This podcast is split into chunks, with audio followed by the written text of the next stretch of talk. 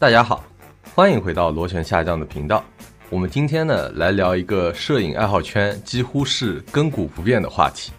你选择做直出党还是后期党？这个话题呢角度太多元了，所以今天是三人同台。先来自我介绍一下吧，各位，我是能直出就直出，几乎不知后期为何物的太子。我是只靠器材后期的散人。我基本上都后期，就是那种拍摄一时爽、修图火葬场的后期党。我是条数，从自我介绍就能听出来，今天这个碰撞会很激烈啊。不过正式开始之前呢，我想先定义一下讨论的范围。首先，我们讨论的是摄影爱好，而不是专业摄影。在我浅薄的理解里啊，专业摄影需要后期几乎是不可避免的。所有做过乙方的人都知道，要交付一个成果，甲方是没有可能不改动的。拍照的属性又决定了拍照的那个瞬间啊是无法回溯重来的，那么能够去进行调整的这个空间，大部分都落在了后期这个部分。那我们的议题呢是摄影爱好，平时纯粹是出于爱好去扫街啊、拍人像、拍风景这些，在这个范畴内去讨论直出还是后期的一个选择。另外一个需要定义好的点呢，就是什么叫直出，什么叫后期。其实一个问题啊，就能让很多人吵起来啊。比如说相机内的滤镜到底属不属于直出啊？甚至我们再往前延伸一点，在胶片时代，不同的胶片有不同的感光度和色相，几乎是自带滤镜的，并且呢，在冲印的时候也有调整的余地。那这种算不算后期呢？最后你会发现呢，如果我们抠的贼死，这个世界上是没有直出档的，因为现在的数码相机。你几乎都可以直接去调整，比如说排平衡啊、对比度啊、色温啊这些参数。那这些算不算后期呢？所以为了避免在这些问题上纠结，我想将这些拍摄前和拍摄中调整的变量都不算作后期的一部分。不然的话，这个世界上就没有非后期的照片了，就只有比如说人眼直接看到的景象才是百分百血统纯正的直出照片。OK，那叠甲就到此完毕。那我想要不我们先各自说一下各自的立场吧。你是直出多还是后期多？或者说你同不同意我刚才说的呃一些这个前提假设？好吧，谁先来？散人先来。啊，首先我先这个纠正一下你这个说法啊。嗯，就是你刚刚说了后期，什么叫后期？那一定是拍摄后的调整吧，对吧？对啊，不然就叫前期了。啊，啊所以我觉得这个这个假设应该是不成立的啊。然后呢，就回到刚才那个问题啊，我到底是直出比较多还是后期比较多呢？呃，常听我们播客的人其实都知道，我当中会有一段时间是以摄影为职业的，或者说，呃，是靠摄影去获得一些劳务报酬的这样的一个这个工作的情况。那在这个工作情况里面呢，呃，非常有趣，就是我第一次。拍摄的时候，我是真的没有后期的，啊，然后就把我们直出的照片啊，我精选了一些我觉得非常拿得出手，紫边控制啊各方面非常完美的啊，体现出我器材的优势的这样的一些照片啊，大光圈，然后啊广角、长焦啊各种角度全部都有啊，发给了我的乙方啊，得到了人生当中唯一一次投诉，并且没有领到一分钱。自此之后，我就明白了一个道理，就是当这个照片你要交给另一个人，然后希望另一个人满意的时候，你需要后期。那如果说这个照片你只希望自己满意的时候，那你就不要后期啊。所以呢，我拍照呢基本上会分成几个层级啊。想好好拍照的时候呢，就带很多的器材，然后利用器材的优势和器材之间的差异。啊，极大化的去发挥这个器材的特点，然后去拍出一些哎，我觉得挺喜欢的照片。然后这个照片呢，但凡是要交给别的人的，哪怕这个人是我的另一半或者家人，啊，这个时候我就选择去做一些后期的处理，甚至于把这个后期的处理交给他们自己去做处理，然后这样去这个让他们获得一张他们比较满意的这个照片。但还会有一种情况，就是。刚才说这两种都比较极端嘛，对吧？但是大部分的情况下，其实都是介于两者之间的。比如说，哎，我拍了一个建筑的照片，然后我觉得我很喜欢啊，然后我想发到这个小红书啊，或者是啊某某某平台上的时候，这个时候呢，我就会遵循一个我自己的原则。假如我拍下的这张照片，我觉得和我当时人眼看到的这个场景是略有区别的，那这个时候我就会去把它做一些调整。当然，这个调整的幅度就不会特别大。然后，这是我的第一个原则。然后，第二个原则呢，就是假如我后期完之后，我觉得这个后期的这个方向会让我觉得不舒服啊，那我就会选择直接发原片啊。这是我的两个原则。哎，那调主呢？好呀，就是首先我对这个定义没有任何争议，因为我很诚实，我所有的照片都后期。那来谈谈，就是我 为什么会。就是喜欢后期啊，就是或者说我为什么做后期，我总结啊，大概是三个原因。首先是喜欢，就是因为刚刚有提到嘛，就是其实你去拍决定性瞬间是不可逆的嘛，所以我觉得拍摄的过程总给我一种很紧张的感觉，就是好像你稍微慢一点，你就会错过，然后经常会感觉很遗憾。嗯，但是后期这个过程是很从容的，就是你可以安安静静的坐下来，慢慢想，慢慢修。然后，哎，这个修的不好，我从头再来。对我来说，这个修照片的这个过程可以大幅的那个弥补我那个错过的一个遗憾。然后，啊，让我让我插一句，让我插一句，啊，就其实就跟呃，一个是做播客，后期是做播客，然后还有一个呢是这个广播直播，呃的感觉是不一样的，对吧？对啊，对啊，就是两者要对冲一下，然后心里能平衡。那第二个原因是，我觉得确实很有用。咱们就说那个，就是一些曝光啊、色彩，就是你可以通过这些后期去优化它、修复它，同时你可以通过一些手段去强化你的主题、强化你的那个呃视觉焦点，去弱化这个干扰。当然，你还可以通过就是后期做一些比较创意性的表达了。而且有一个最最最最关键的作用，就是可以让你的老婆和女朋友开心，对吧？因为现在我们发朋友圈、卷朋友圈，手机的照片已经丧失独特性了。而这个相机拍的呢，虽然能拉开差距，对吧？你有时候用个大光圈，搞个大特写、糖水特写，对不对？但是这个相机拍的太清晰了，什么细纹呀、痘痘啊，你要是不后期，你直接发，你女朋友和老婆会开心吗？他们不开心，你以后想买镜头，能 P 能 P 得准吗？啊，我这里就产生一个疑问了。你看，我跟条柱都是。对老婆和这个另一半的这些照片啊，我们都会去做后期的，对吧？那太子，你说你是直出党，难道你对另一半的照片也不做后期吗？要不我等条主说完，然后我再慢慢说。好呀，好呀。那我继续说最后一个点的话，主要是因为我觉得自己比较擅长做后期，当然这就必须谈到本科那个坑爹的专业了，就是制图啊、P 图啊，都是我们的常备技能。尤其有个东西，有个噩梦叫做效果图，我不知道大家知不知道。我当年不知要多少个通宵都是献给这个鬼玩意儿的。什么调光调色，那都是小 case；换天 P 人、P 植被、P 阴影，那都是必要操作。而且你知道啊，这个人不能只 P 一两个的，而且男女老少你都要 P 上去，美其名曰这叫体现这个场景的活力。最恶心的是什么？一套图。鸟瞰、俯视、正面、侧面、背面全要来一遍。那不同的视角，这个透视关系，这个光影全是不同的，你还不能套用。那真的就是把你的那个体验从愤怒到麻木，最后到绝望，完整的体验过。所以我觉得现在给自己的照片去做后期，简直是享受。真正的摄影专业是建筑学，好吧？这里给建筑学做一下广告啊。好，轮到我了。啊，我先来回应刚才散人的一个问题啊，就是作为直出党啊，你这个照片不 P，你就呃交给自己的另一半啊，你是怎么让他满意的，对不对？哎，这个呢很关键的一点就是另一半他的个性是不一样的，有的另一半他可能喜欢你 P 好给他，啊，有的另一半呢他可能希望说自己来 P。对吧？尤其是关于这个自己的那一部分，可能脸 P 的瘦一点，或者皮肤 P 的白一点，等等这这方面的操作，呃，可能哎，他不放心你来做，他必须要自己来做，才能达到一个满意的效果啊。所以说，呃，就根本不需要我去 P 这件事情了，所以我直出给他就没事，完事儿了啊。我懂，我懂了，我懂了啊。所以你不是不后期啊，是你带了一个修图师。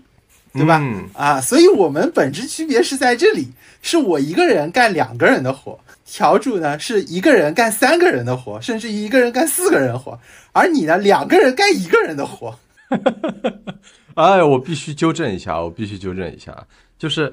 所有跟我另一半相关的照片啊，他都是会去后期的。但是除此以外的一些照片啊，我后期的是非常非常少的。呃，我有时候比如说什么滤镜啊，或者说这个那个曲线啊，我都是不拉的。那那我追问一个问题啊，我们在你朋友圈里面看到拍你的照片，你的另一半帮你后期了吗？当然不后期了。啊，说到这里，我就要说散人的一个痛了。每次看到散人跟他老婆的照片，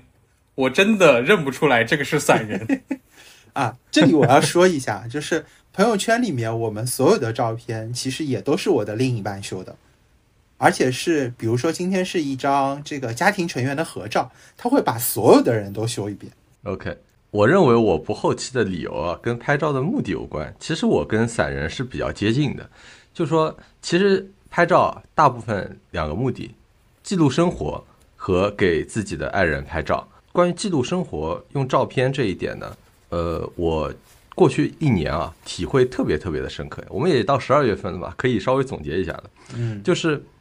因为我今年出国嘛，然后到加拿大来，所以说呢，来之前呢，其实你要填非常非常多的资料，然后这些资料呢，里面就涵涵盖了一些，比如说你过去十年的一些出境的记录啊等等的。这个时候我就慌了，我想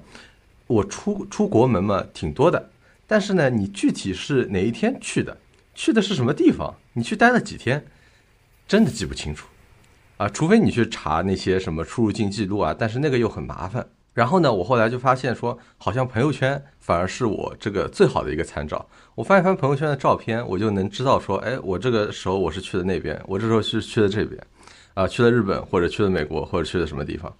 所以说我从那个时候开始，我就突然觉得说我应该多发照片，我应该多记录生活，啊，就是我拍下什么照片呢？呃，我的目的是为了让未来的我在那一刻。回想起来，说我这个时候在干什么，我在什么地方，然后我在这个地方的心情是什么样子的，这个叫记录生活啊。给爱人拍照那当然是呃，我觉得理所应当的啊，两位应该都理解的。所以说，给爱人拍照这一点我已经说过了，呃，只要他后期就可以了，他给不给我后期我都不 care 这件事情。但是记录生活这一点呢，最关键的是什么呢？就是真实性。我觉得很想把当时，比如说看到那个场景时候的心情给记录下来，然后就好像你回头再看的时候，你又会回到以前的那个自己一样。所以说，我觉得这种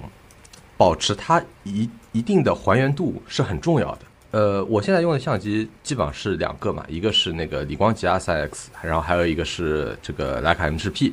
呃，然后我觉得这两台相机其实它的还原度都是不错的。啊，就是我拍下来以后呢，我并不会觉得说直出的这个效果和我肉眼看到的区别特别特别的大，嗯呃，所以说我觉得就 OK 了，并且这里我还想提一个点啊，就是人眼是不是最厉害的相机？就我觉得这个是就跟我们现在的这个电子相机啊有优有劣吧，我只能这样说。优的地方呢在于人眼的，就是高动态范围，就相当于比如说很很多时候，比如说落日的时候。或者说，呃，这个大太阳的时候，其实你人眼看过去，你能同时看清楚，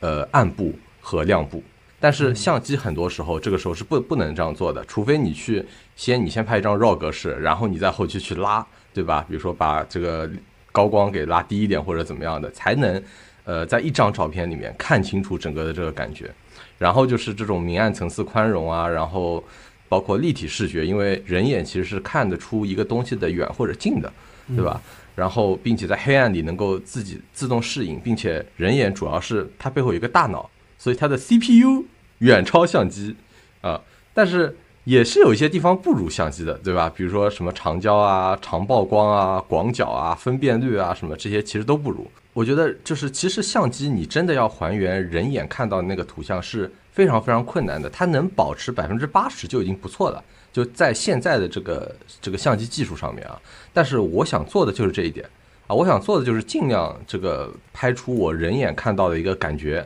然后让以后的我可以回到以前的这种感觉来。所以说，我觉得这个就是做不做后期啊，这个是各自怎么说呢？生活方式跟拍照理念的一些不同，你知道吧？我是我是这个感觉，我不知道你们能不能接受啊、我作为直出党的这么一个理由啊。当然还有还有非常非常非常重要的一点啊，就是其实我不会后期。啊，我以前我也没有那种什么 P 图啊那种的需求啊，我也不用 P 很多的人啊，这个 这个平面图啊、仰视图啊什么的啊，我其实没有什么 P 图的需求啊，所以说我完全不会后期，这也是很重要的一点啊，我太懒了，不想学。啊，这个这个点我其实比较赞同你啊，因为我一直是有一个非常重要的观点，就是我觉得如果你没有办法好好的后期，那你还就不如不后期啊，这是我我一直以来的一个观点。当然，这个观点是很充满争议性的，因为很多人会说，那我这个一定要多去练，然后我才能够得到更精进的技术，对吧？而且呢，也有一些人会觉得。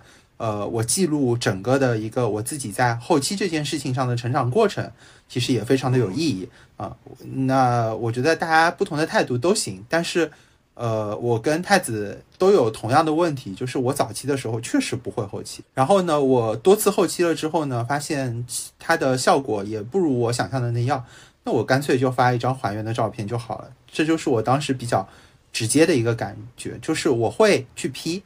或者说我会去调曲线啊，然后曝光啊、颜色啊等等各方面的东西。但我调完了之后，我有可能就把那张图放在那边，照样发原图。那个散人提到一个点啊，就是觉得，呃，如果后期的不好，不如后期。其实我对于这个点有有一点小的争议或者想法，因为我觉得对于后期的好坏，其实是很难去定义一个标准的，就是很难去判定一个后后期是好还是坏。其实更多的差异在于人的审美，审美其实是有差异的，但是审美是没有对错的。所以我觉得在这个点上的话，更多的可能，我觉得能做的是说，现在大家对于美丑的标准其实是越来越自由了，而且其实每个人有表达自己喜好的一个权利。但是其实，呃，我们能做的更多的是去在批判别人或者说别人不好的之前的话，去。理解和包容别人的这些喜好、这些标准，可能可以发挥发现更多有意思的东西，这样可能就会解决，就是比如说像散人早期发发了照片，然后会觉得那个呃自己 P 的不好的这种情况吧。我我我纠正一个点啊，就是嗯我说的不好是针对我自己，我非常尊重大家作为个体，无论你做了什么，我都觉得是正常的啊。我只批判我自己，受不了了，受不了了。好吧，这个叠甲我受不了了。好，我直接问你们后面一个问题啊，就是这样子的，因为我自己是直属党啊，所以说我很好奇，就是你们后期的时候，你们究竟做哪些后期的动作？比如说整套这个流程，对吧？我们来个全套，你一张照片从这个 RAW 格式到你 PS 完啊，整个的流程是怎么样的？能不能说一说？那要不我先说吧，毕竟我后期做的最多。呃，总体来说的话，会分成几步。第一步一定是调光，就是刚刚也提到了，就是我们的人眼跟实际的那个照片的光线其实是会差异很大的。很多时候会通过 RAW 的格式啊，通过这些光线的调整，恢复出一个我想看到的，或者我想让我的那个受众看到的一个光影的一个状态。有些时候也也在这个过程中会去突出一些光影的对比啊，强化我的主体。然后调完光影之后，下一步就是调颜色了。颜色这个调节的话，其实涉及到很多个人的喜好，就是你可以把这个颜色调得很鲜艳呀，你也可以把这个颜色调的啊比较暗啊，就是调到一个颜色上比较舒服的，甚至可以对一些局部的点去做调色。比如说你的主体，你希望去突出它，你就单独对主体的颜色进行强化。你不希望背景的一些呃，比如说红色的垃圾袋去影响你的那个整体效果，你可能会对这个单独这个红色垃圾袋去拉低它的颜色。然后大部分情况下调完光、调完色就结束了。那有些时候还会进到进一步的一些局部调整，比如说拍人像的时候，呃，就会需要比如说把这个人单独拉出来，去优化他的皮肤啊，去修复一些造修复一些那小的那种污点呀。这些东西做完之后，呃，基本上呃，大部分情况下都结束了。如果还有的话，有些时候会有一些就是自己比较创意的表达呀，会再去做一些额外的事情，可能就不太常见了。这是我比较呃惯常的一个后期步骤吧。我虽然修图不多啊，但是我有一套自己的标准动作，嗯然后我的标准动作，首先第一个是调光，就是曝光、暗部、亮部、对比度，这个是我的整个的顺序，就是先调曝光，然后控制当中的一个中介点，然后去调最亮和最暗的这些区域是什么样子的，然后最后去调对比度，然后这一块这个调完了之后，下一个是调颜色。颜色上面一般情况下对比度调完了之后，其实你颜色已经开始有变化了，对吧？那在这样的情况下面，呃，先调那个饱和度，然后再调自然饱和度，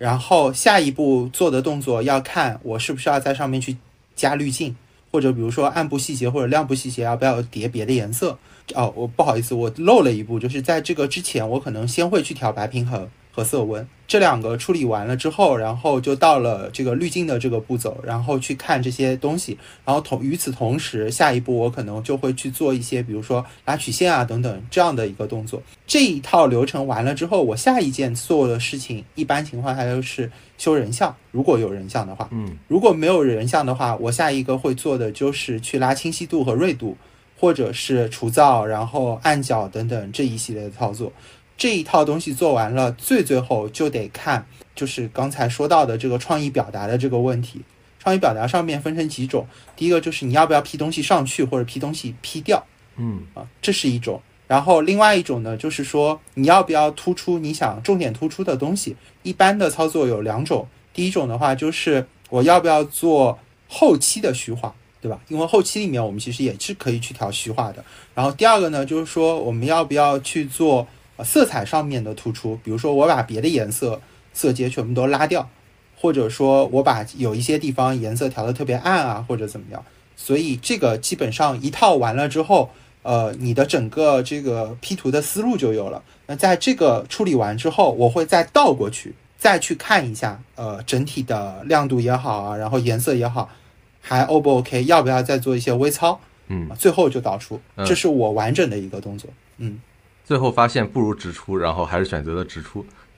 呃，一般情况下，到了调颜色，就是调完自然饱和度之后，我基本上就会有一个判断了，就是是直出还是我要继续做下去。嗯，这里我其实有一个追问啊，给两位啊，就是尤其是听到散人刚才的整个的流程，我听到其中有一个关键词，就是滤镜。而且我其实感到非常奇怪的，就是因为一般性来说，呃，你如果 P 图的话，在手机上 P 图啊，就是你刚拍了张照片，然后手机上你放到呃一些手机上的软件，什么 Snapshot 之类的，嗯然后去 P 图，那么你会发现第一步就是加滤镜。嗯你一般性是加完滤镜之后，然后你再去调那些小东西，比如说光影啊、呃明暗啊，然后对比度啊等等的东西。那么，呃，在你刚才描述当中，好像滤镜是后加的，是在这些这个调光影之后加的，那不会说把你前面调的都都给毁掉吗？是，并且我我很想问，就是嗯两位对于这个滤镜的态度是什么样子？你们觉得，嗯，简单来说，滤镜用的多吗？你觉得有用吗？或者说什么场景下好像比较适用于滤镜后期？我我先回答这个问题啊。首先就是在我自己的操作里面，我刚才说到的，一直到调滤镜之前这些动作，其实是几个我自己设定的滤镜啊。嗯，就是它没有颜色上面的区别，它只是比如说，呃，因为我用的比较多的是 Q 二，然后包括其他的几台，我已经拍了很多了，我大概知道，比如说白天它要往什么方向调，然后这是习惯性的动作，嗯所以这是我的基础动作，这是第一层的所谓的滤镜吧。然后第二个呢，就是我会有一些颜色上的滤镜，然后这些滤镜我嗯之前已经做过了，但是我人为的去把里面的一些，比如说曝光什么的修改全改成零，就等于我摁了这个动作之后，曝光这些就不会动了，它只是去叠那些颜色。所以这个其实是我用的比较多的方式，这才是我的这个流程的一个很大的原因。呃，我这边的话，呃，不瞒大家啊，就是我很少用滤镜，呃，原因就是刚刚那个太子也说到的，就是你调了滤镜之后，其实对于你刚才的调节，其实会有很大的影响，或者在我的理解里面，滤镜就是一个预设好的调节方案。那其实这个调节方案本身会破坏我之前所有的工作，所以我大部分情况下是不会去用滤镜的。或者说，如果我用滤镜的话，我可能就不会去费劲做前面的一个调节了。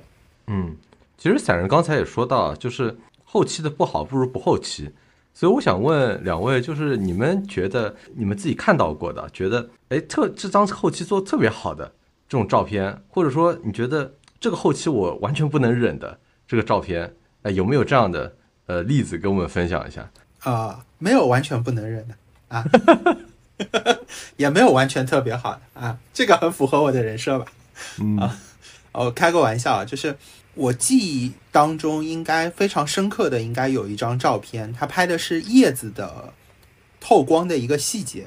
的细节图，然后那张照片是一直在我脑海里面，就是每一次聊到某一些器材或者我们我们聊播客的时候，经常说着说着我就会想起这张图，然后这张图其实我知道它是后期过的，但是它后期的其实把整个器材的特点，然后包括他想表达的东西表达的非常好。所以那一张是，嗯，至少目前为止，我脑海当中就你一提到这个问题，我第一个想到的。嗯而至于说后期的非常的不好呢，我倒没有这种就是非常明显的感觉，就是哎，这张图怎么 P 成这样了？我我倒不会有这种感觉，但我会有一种感觉，就是我看到了有一些照片，我会明白，就是大家还在路上，啊，就还没有到那个自己也会很满意，就可能像呃某一些时候我自己也对哎我 P 的这张图很满意的那种感觉，就只是在路上，就可能我以前或者说我现在也会把图 P 成这样，但只是我选择不发而已。嗯，这里的话，我想跟大家分享一个，就是在我看来一个比较极端的例子，就是嗯。可能对我来说最好和最快的后期是一组作品，而且这这组作品其实我当时看到也是蛮偶然的，就是看到了一组类似于儿童肖像的照片，就是那个照片，呃，什么感觉呢？就是一眼假，就是说你一眼就能看出来这个照片是 PS 过的，就是嗯人是被硬生生的 P 到他的背景上的。就看着非常非常不舒服。就是如果我们以这张照片 P 的舒服不舒服为标准的话，那绝对是一个非常非常差的后期。但是这组照片真的硬，就是生硬到让我很猎奇。然后我就专门去搜这组照片那个作者，结果查到说他还是一个德国的艺术家，叫罗瑞塔·卢克斯，大家可以去搜搜他的作品哦。就是他都是这样子的一个 PS 的肖像照，而且都是以儿童为主题的。而且他人家实际上就是把拍到的儿童肖像照和自己手绘的油画背景 PS 到一起，然后啊他就是希望通过这种古典油画的风格去呈呈现他的肖像画，而且他不是说就是突发奇想故意要这样的，就是就是人家是学了很多年的绘画，而且他一直学那个古典油画，他对这件事情情有独钟。所以如果说在我后来了解了这个背景和他的意图之后，跳出说呃真不真这个标准之后，你至少会觉得呃他的这个后期很有创意。虽然我现在还不一定能够欣赏，因为我也不太呃了解这个所谓的那个古典油画是什么样的标准去评判，但是我觉得很有意思，所以它它在我看来又是一个非常好的一个后期作品，所以这个就是我刚才一直强调的，我觉得好坏取决于大家的一个美丑的一个评判标准。那还是那个问题，就是每个人有自己的标准，也有自己的权利。那那其实多一些包容和理解，其实你可以发现很多有意思的东西。这是我的一个例子和观点吧。嗯，我其实想说说我自己的感受啊，嗯呃，我自己认为最糟糕的后期就是那种很欺诈的后期。呃，这个欺诈就比如说，我举一个最直接的例子，在我们节目出现过啊，就是散人当时在呃吹某一个手机的呃这个 AI 计算功能 啊有多强的时候，他举了一个例子说，哎，你看我这可以把这个天啊从从灰天阴天变成一个大蓝天，对吧？蓝天白云啊，特别特别的好看。其实，在那一瞬间，我是觉得这个后期我是非常不舒服的，因为它是它是一个欺诈啊，它是一个照片啊。因为我其实现在在网上会看到很多这样的照片啊，社交媒体上面对吧？比如说你你你拍一个场景什么的，然后这个场景可能并不是这样的，但是因为一些后期的原因，你把它拍的特别好，然后呢吸引了很多人去看，然后大家去看了以后说这是照片嘛，包括就说你甚至可能没有后期，它也有这样的问题，就是它是一张照片，就最著名的就是那个武康路的那个花嘛，对吧？这一那个那个角度拍过去，大家觉得哇，那因为应该可能是个花丛吧，结果看到就一朵花啊，就是这种欺诈。所以说，我想聊聊，就说这个摄影的这个欺诈性，因为其实现在照片什么的越来越多，然后我相信大家其实现在一眼鉴别的能力也越来越强了。其实你现在看到一张蓝天白云啊，你其实下意识你会有百分之五十的怀疑，说这个是不是 P 上去的啊？你这是是不是假的？你会有这个感觉。而并且呢，前一阵子其实我们国内那个事情啊，就是说小学生不是一些一堆小学生生病吗？然后还在做作业，在一边在吊水一边在做作业那张照片啊，然后传到国外去，国外的人觉得是 P 的，国外人觉得是这个这个是假的，因为不符合他们的认知，就是一张照片不符合你认知的时候，你就会认为它是 P 的，哎，这个是又是另外一个角度啊，并且后以后比如说什么 AI 的。图片生成啊，然后也会变成一个问题，对吧？因为现在国外是有这样的生意的，就说可能有一些公司它是专门检测说这张照片你有没有 P，然后你 P 到什么程度啊，然后它的欺诈性是多少，最后给它打一个标签，这个欺诈性可能百分之九十七，啊，这个欺诈性可能百分之二，啊，所以会有会会有这样的生意。所以说，我想问一下，你们觉得后期到什么程度会涉及到这种欺诈？就是什么样的后期你？你觉得是你最能接受的这么一个度，这样子是这样，就是我刚才提到的这些后期啊等等，在我自己的范畴里面是不会涉及到我去改变这个图片的内容的。之前有聊到过，我其实比较喜欢纪实摄影，嗯，我不太喜欢比如说怼着脸拍啊什么这些人像啊，然后包括其他的一些，比如说建筑啊什么，我其实也不是特别喜欢。啊所以，我在这个场景下面，我其实还是比较这个崇尚我拍到的那一刻的。然后这当中也有一部分的原因决定了，就是我对后期的这个态度，就是我可能大部分时候都不太会去后期。嗯，然后再回到刚才说的那个照片的那个问题上面，嗯，其实，呃，太子有提到就是那个蓝天白云的那个问题。我现在对于朋友圈或者社交媒体里面的照片。呃，我的态度是百分之一百相信是真的，啊，因为我没有办法证鉴别它是真的还是假的。其实问题出在这里，因为各种修图的方式，包括 AI 做图的方式啊，已经越来越先进了。呃，我们发现就是你 AI 做图，然后做完之后，它给你打一片 AI 的做图的水印，然后下一个 AI 把水印全去掉，对吧？这种这种操作我也见过了，所以。我没有办法选择不相信，那那我只能选择相信嘛，对吧？但与此同时呢，就是我觉得我个人能接受到什么程度，对于照片，包括后期把这个照片调整到什么情况下面，在我眼里面，我其实是完全不能接受照片这个行为的。嗯啊，比如说刚刚提到武康路啊，我们用一朵花或者两三朵花，然后拍出一个花丛的这种感觉的这种事情。我觉得他很厉害，他用了很好的角度，对吧？他用了很好的构图，他用了很很好的技术，啊，这个我觉得 OK，这是你你牛逼的地方。但如果今天你是只有一朵花，你复制粘贴了一百遍，然后说这里就是花丛，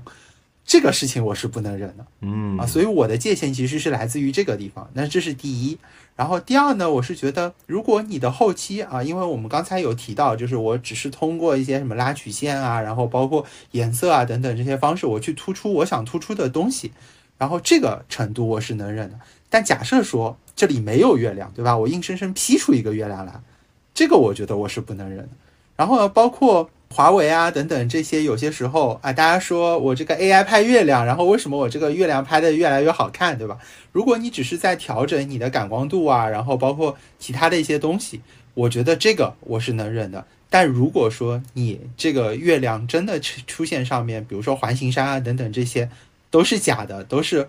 后期靠 AI 修上去的，我觉得这件事情我也不太能忍。所以我的界限其实就在这里。好呀。那我在这里可能想挑战一下太子这个问题本身啊，嗯，就是我认为这个关键点可能不在于后期到什么程度就欺诈了，而是这本身其实是一个诚信的问题，就是你后期归后期，但你不应该去隐瞒或者去欺骗别人。啊，尤其是涉及到一些利益和公平性的问题，就是我举个例子啊，就是。呃，比如说你去参加摄影比赛，一般情况下主办方都会有明确的后期标准。然后我去看了那个国家地理的那个摄影比赛的标准啊，嗯，它有一个章节明确就是说允许的后期方式呃，举一些例子啊，就是比如说适度的色彩加深，呃，色彩加亮、色彩校正和适度的裁切都是允许的。嗯，但是增加、消除物体是不允许的，HDR 也是不允许的，滤镜是写的非常不建议使用。那如果你去参加比赛，你通过欺瞒的方式上传了违规的作品，最后获得了奖金或者名次，那明显是欺诈了，就是你在一个不该使用后期的场景去使用了后期。但是相对的，比如说我们知道那个索尼的摄影公开大赛，它的那个公开组就有明确一个呃数码创意类的，它就是可以接受所有后期照片。你在这种组别去用后期的照片去参赛，你去跟别人比创意，那你就不涉及这个问题。嗯所以我认为，对于后期，就是首先要诚实、要坦然、要诚信，不要呃试图用这个照片去欺骗本人、别人。就是工具现在是越来越强大的，但怎么用工具还是取决于人。嗯，就是要遵守你使用这个照片的一个场景啊所以对我而个人而言啊，就是虽然这是大的规则，对我个人而言，暂时我守的一个呃规则就是说，我也尽可能的不去增加或者是消除图片中的物体。一个是以前 P 人太痛苦了 啊，另外一个也是希望说能养成一些习惯，就是将来是不是也有机会去参加一些比赛。当然，刚才说的一个尽量也是有例外的。那这个例外就是帮老婆和女朋友 P 图的时候，那这个最近长的痘痘你能不去哇？那那个背景乱入中的人你能留的哇？而这个时候唯一的标准，咱们就是主打一个 Happy Wife Happy Life。必须鼓掌，必须鼓掌。啊，哎我我我觉得这句话可以打在 show notes 里面啊。呃，好，其实刚才我又听到了一个关键词是什么呢？器材，就是现在相机市场里面富士的爆火。嗯，哎，我们直出党崛起，对吧？你看这个 富士的爆火，只能说明一件事情，就是大家都喜欢直出啊，对吧？大家都喜欢节省时间，对吧？就是你这个富士这个滤镜一套，呃，然后我们就就就可以出效果。我为什么要费时费力的去做后期呢？对吧？大家就嗯、呃都懒惰一点，科技进步不就是为了人类的懒懒惰嘛，对吧？其实散人一开始说的时候啊，呃，就说过说现在其实你很很多时候啊，如果你想呃拍不同的一个效果或者什么，你会带不同的器材，然后去去去拍，然后这样子获得一个不同的一个直出效果，对吧？那我们就要我就要问一下了，这个器材和后期的关系，因为后期是不是某种程度上让器材丧失了光彩呢？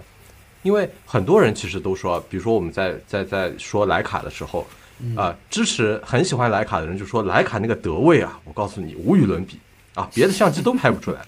啊，但是不支持的人呢，他又会说说，哎，你看一下我这张特别有德味的照片，啊，你告诉我是不是莱卡莱卡拍的？它很可能不是莱卡拍的，哎，我只是可能索尼或者别的相机拍出来，然后我 P 了一下，一样可以出德味儿，对吧？没有任何毛病啊。那器材其实根本不重要，那重要的是，比如说你有一定的宽容度，对吧？比如说你全画幅、半画幅，那么还是有区别的。但是如果在同一个规格内的，那么其实你拍出来大差不差，然后只要后期去操作就行了。那么你们对这种是怎么看的呢？哦，并且我知道是不是条主最近因为换了新相机，所以拍照的频率也直线上升啊，已经成为摄呃朋友圈摄影大赛的至少是季度冠军了啊！我跟散人都完全比不上，我们已经被大家所遗忘了啊！你说说看，这个新器材给你带来的呃这感受是什么样的？要不条主先说？啊，好呀，那个我先简单说一下最近那个换新相机的感受啊。我是我原来是佳能单反党，就是背那个很重很重的五 D 四，哦然后现在是入了索尼，换了一个非常轻巧的 A7C 二。那对我个人而言啊，总结就是非常的气象，非常的轻便，然后性能强大。所以我说我也是重燃了摄影的热情。然后这入手一个多月，已经拍了大概三百 G 的那个 RAW 的素材了，因为我喜欢后期嘛。总体来说，优点啊就是几个，第一个就是轻，真的是轻，因为它那个单机只有五百克，加上镜头也就七百克。我原来的一个五 D 四机身纯机身九百克，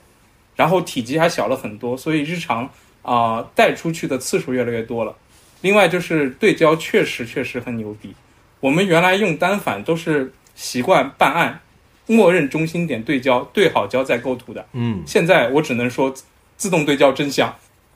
然后另外还有一个就是小的体验啊，就是那个自定义按键真的挺舒服的，就是你可以根据个人的习惯，比如说我把转盘变成了 ISO，然后把一些那个快速的这种 F 三模式放在快捷键上，确实可以大幅的提高我的那个拍照的体验。然后最后就是呃像素确实对我很重要，三千三百万的话，其实你后期操作的空间还是很足的。嗯那当然，这个设备也是有缺点的。呃，首先就是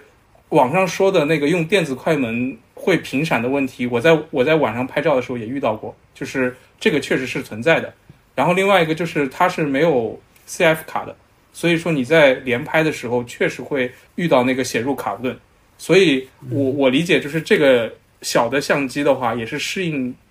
特定的人群的。就是如果喜欢的话，这些需要的话，啊，可以去考虑吧。好，我听了条主的这段发言，啊，我替太子感到开心 啊，因为我们之前提到能带得出去的相机才是一台好相机 啊，对，这是第一个点啊。然后第二个点呢，是我前面埋了一个坑啊，因为我也买了一台新的相机，哦，我现在带这台新的相机出去的频率非常的高。然后太子可以猜一猜这台相机是啥？呃，我只有两个猜测。第一个猜测呢是哈苏的那个中画幅，不是或，者富士的那个中富士的那个中画幅。也不是。难道说是徕卡新出的 那个计时拍摄的那个相机吗？是的，就是它。OK，嗯，我买了一个新的那个徕卡的拍立得啊，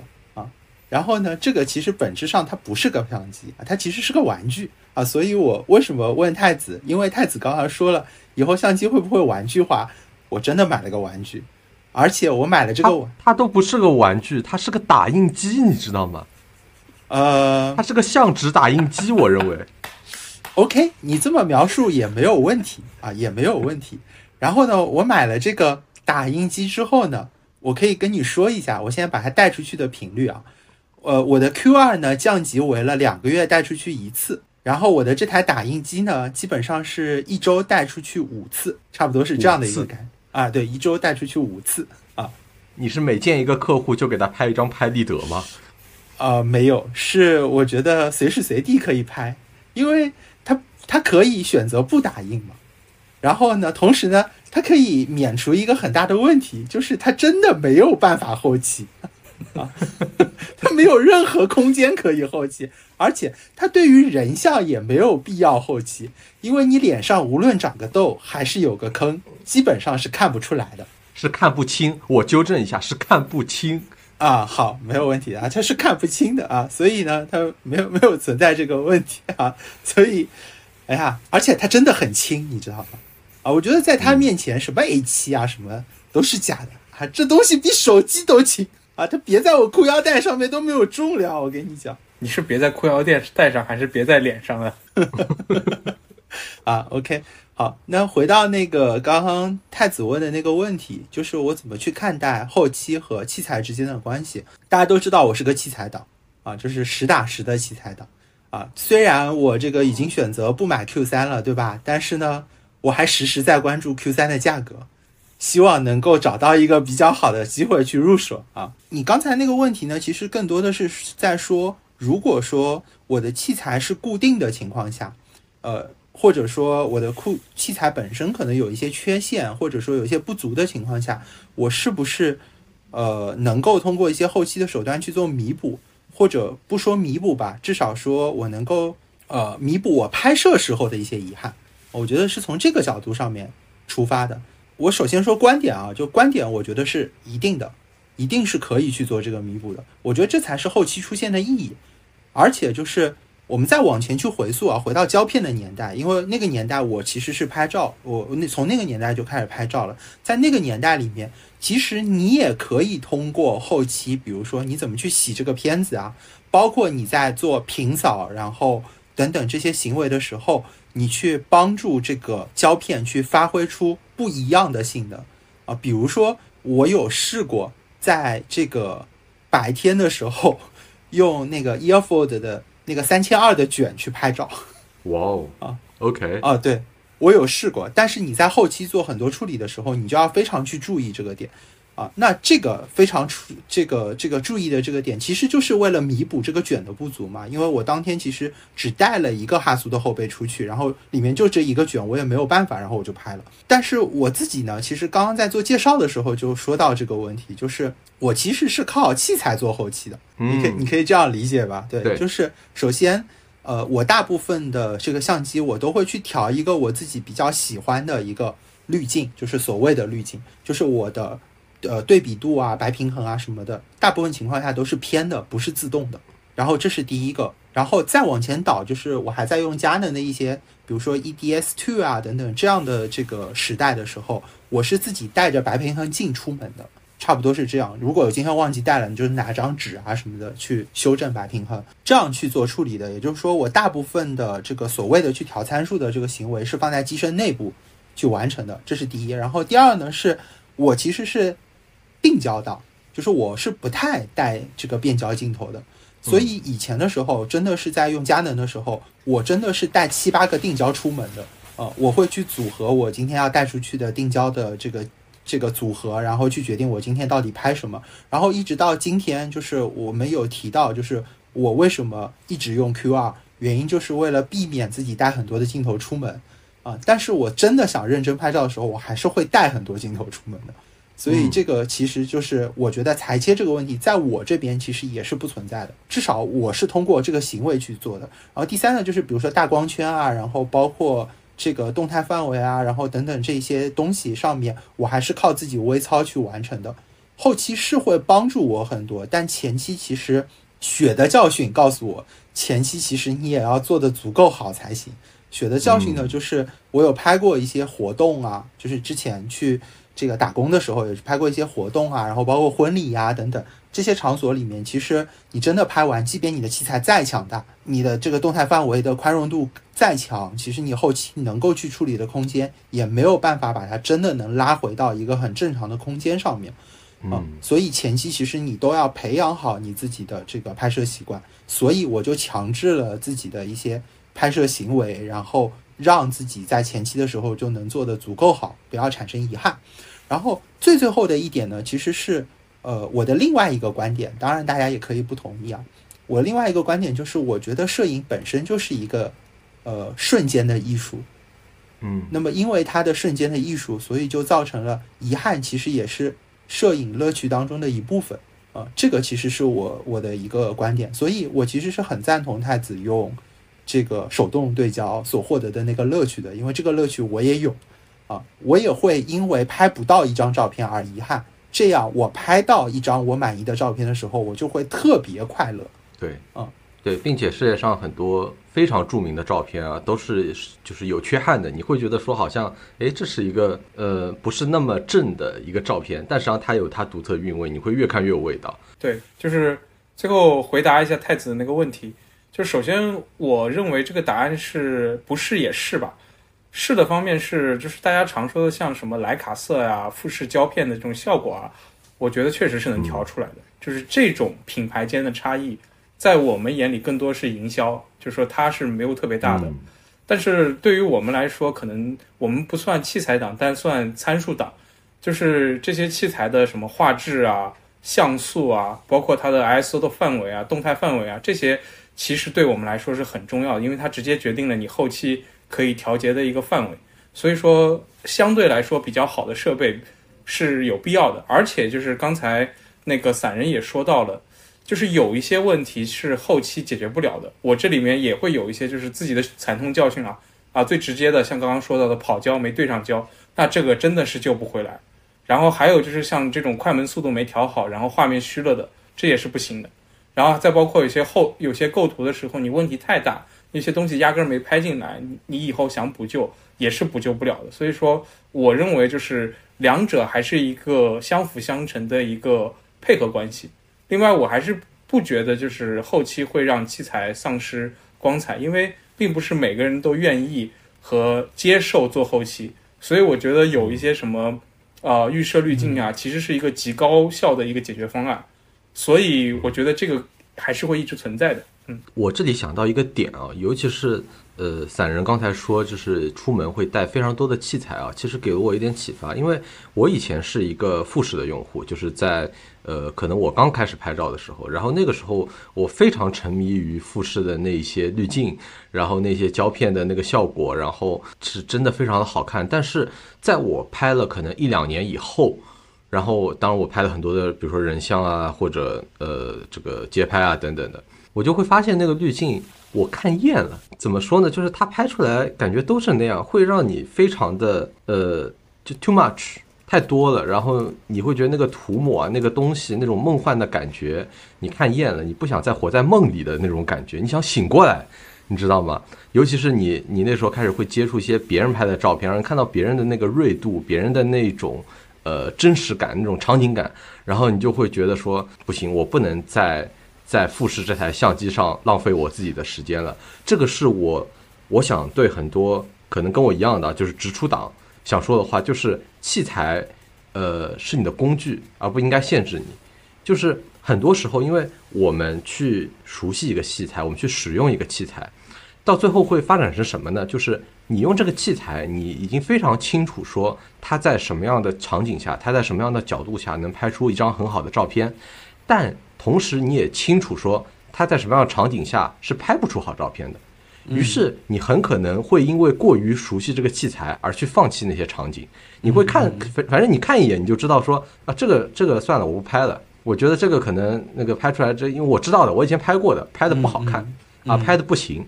其实这个时候你就被器材给限制住了，然后你你你其实放弃了很多的一种可能性。那这时候有可能你去拍一下，或者说，呃，这时候你可能换一下器材。啊，或者说你换一下镜头，本来熟悉三五的，你你换一下五十，熟悉五十，你换一下七五，或者你甚至用一下变焦，或者说你换一下那个相机身，你都会有一个不一样的感觉。所以说，我觉得这个是怎么说呢？我作为直出党啊，我自己引以为戒的一件事情，就是我我我非常怕最后我特别熟悉了，然后我放弃了很多的一个可能性和素材。啊，我很赞同太子说的这个观点，因为。我之前犯过一个很严重的错误，当时可能出去玩啊或者干嘛的时候，因为我很熟悉我的手机嘛，对吧？你很知道 iPhone 拍出来是什么样子，这个你太知道了。然后当我们在一些地方的时候，你看到别人去拍一些场景，比如说人像，给你的另一半去拍的时候，然后你的另一半可能也想拍，然后我有过告诉他说，这个拍出来不好看的，嗯，你不要拍。有，我后来发现这件事情是一个大错他特错的行为，因为不好看没关系，你至少把这一刻记录下来了。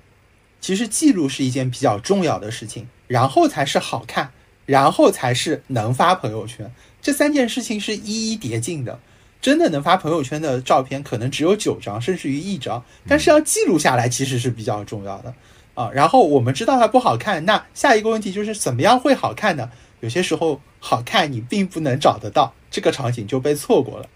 啊，真的等我们回忆起来的时候，这个片段可能就从记忆当中消失了，啊，所以我还是觉得，嗯，这是一个比较惨痛的教训吧，因为我觉得对我来说这件事情是很遗憾的。对，最后我们落脚点还是回到了那 wife happy life happy 这件事情上，对吧？对对对，就算你拍出来的是不好看的，但是你回头你可能再去看那张照片，你会回想起那个时间啊。你如果不拍的话，你就错过了那个时间，是吧？